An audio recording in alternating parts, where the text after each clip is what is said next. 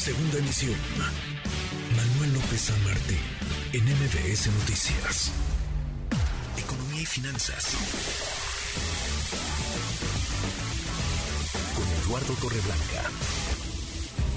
Lalo, qué gusto, qué gusto saludarte, ¿cómo te va? Buen inicio de semana, Manuel, buenas tardes al auditorio. Muy buenas tardes, Lalo.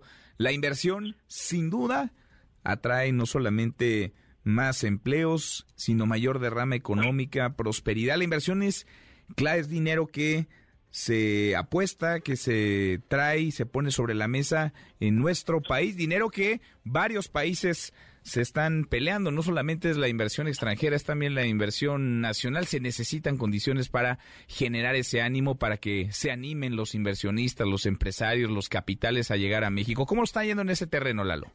Sí, es eh, la clave fundamental para pensar en un crecimiento económico es la inversión. Hoy se dio a conocer por parte del INEGI la inversión fija bruta al término del 2022, es decir, al mes de diciembre del año entrante.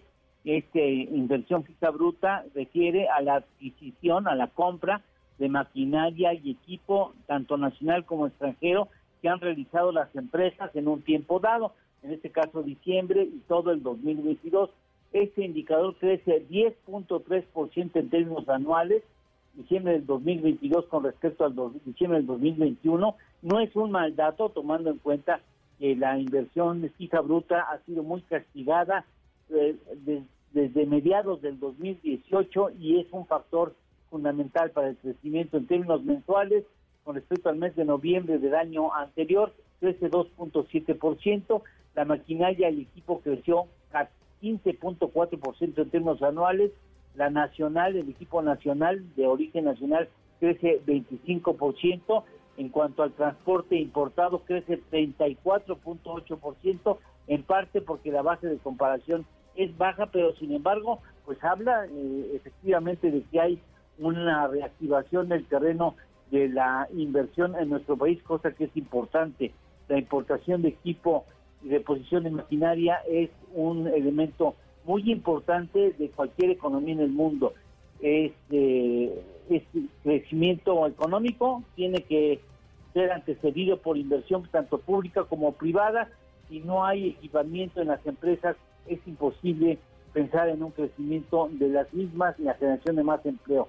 A pesar de las altas tasas de crecimiento en diciembre y la compra de maquinaria y equipo, apenas se supera en diciembre del 2022 el nivel de inversión que ya se tenía en noviembre del 2018 y lamentablemente aún estamos 7% abajo del nivel que ya tuvo México en cuanto a inversión se refiere en diciembre del 2016, hace siete años. Bueno, ya por lo pronto superamos en 2% lo que teníamos en noviembre del 2018, ahora lo que falta es tratar de compensar ese 7% en que estamos todavía abajo respecto al dato que ya existía en inversión en el 2016, Manuel.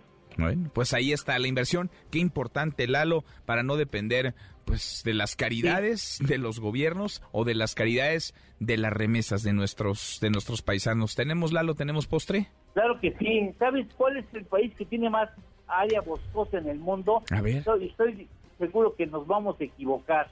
Bueno, yo me equivoqué. Me imagino un país, a ver, un país pues grande, muy grande, con una gran extensión territorial, ¿no? ¿Quién te gusta? ¿Qué se ¿Canadá? te antoja? ¿Qué se te antoja? ¿Canadá podría ser? No, pues fíjate que es Rusia. Rusia, pues el país más grande del mundo.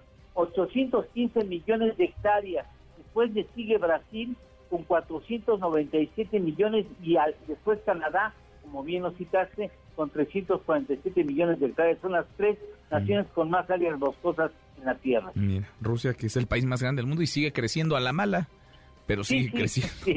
Qué cosa. En fin, abrazo grande, gracias Lalo. Igualmente, Manuel, gracias, buenas tardes. Muy buenas tardes. Redes sociales para que siga en contacto: Twitter, Facebook y TikTok. M. López San Martín.